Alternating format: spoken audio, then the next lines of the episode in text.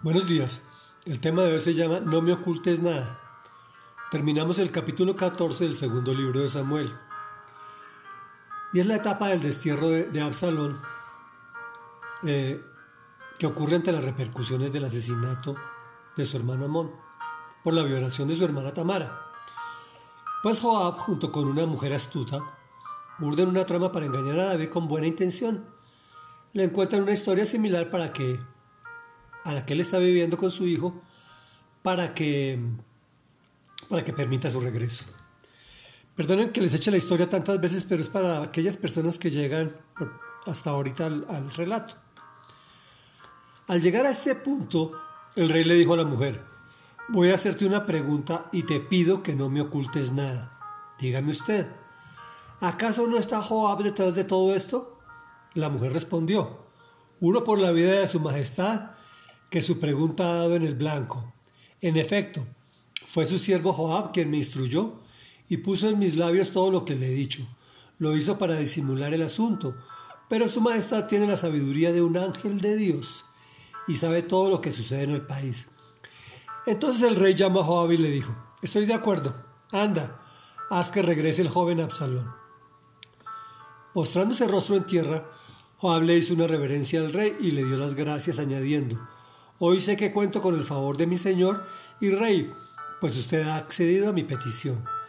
Dicho esto, Joab emprendió la marcha a Huesur y regresó a Jerusalén con Absalón. Pero el rey dio esta orden, que se retire a su casa y que nunca me visite. Por tanto, Absalón tuvo que irse a su casa sin presentarse ante el rey.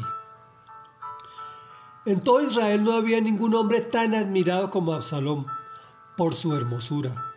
Era perfecto de pies a cabeza. Tenía una cabellera tan pesada que una vez al año tenía que cortársela y según la medida oficial el pelo cortado pesaba dos kilos. Además tuvo tres hijos y una hija. Su hija se llamaba Tamar. Llegó a ser una mujer muy hermosa.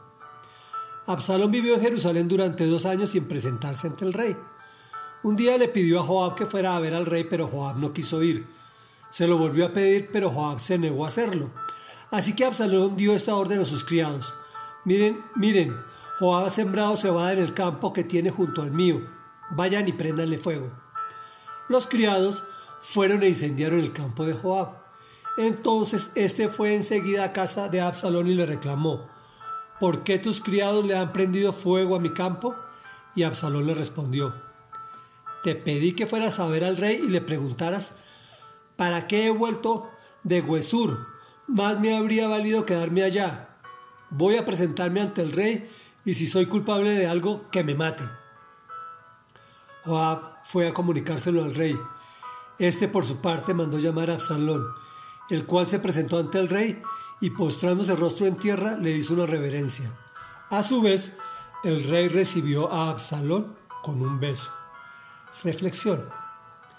Finalmente David se percata de la trama y pregunta si Joab lo planeó. Ella asiente y él decide aceptar que Absalón regrese, pero que no lo visite. Yo llamo a aquellas personas como Absalón, que son perfectas de pies a cabeza, desdichadas, pues se les facilitan mucho las cosas y a veces las convierten superficiales. Las dificultades de la vida nos pulen y nos humanizan Analicemos la actitud de Absalón, de incendiar el campo de Joab, quien lo había traído nuevamente a Jerusalén, porque no intercedió a su favor ante el rey. Esto sucede cuando hacemos favores a personas equivocadas. Cuando el rey recibe a Absalón con un beso, me hace pensar en mí y en mi pecado. Cuando voy a mi Padre Celestial en humildad, no me recrimina, sino que me recibe con un beso. Oremos.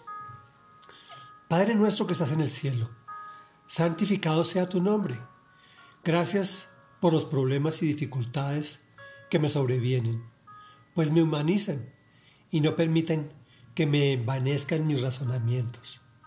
Pero sobre todo, te doy gracias por enviar a tu Hijo Jesucristo para que pagara por mí, haciéndome tu Hijo, y poder acercarme a ti, arrepentido por mi pecado y tú me recibes amorosamente con un beso y sin reprensiones, pues ya habías olvidado mi ofensa. Te he orado en el nombre de Jesús de Nazaret.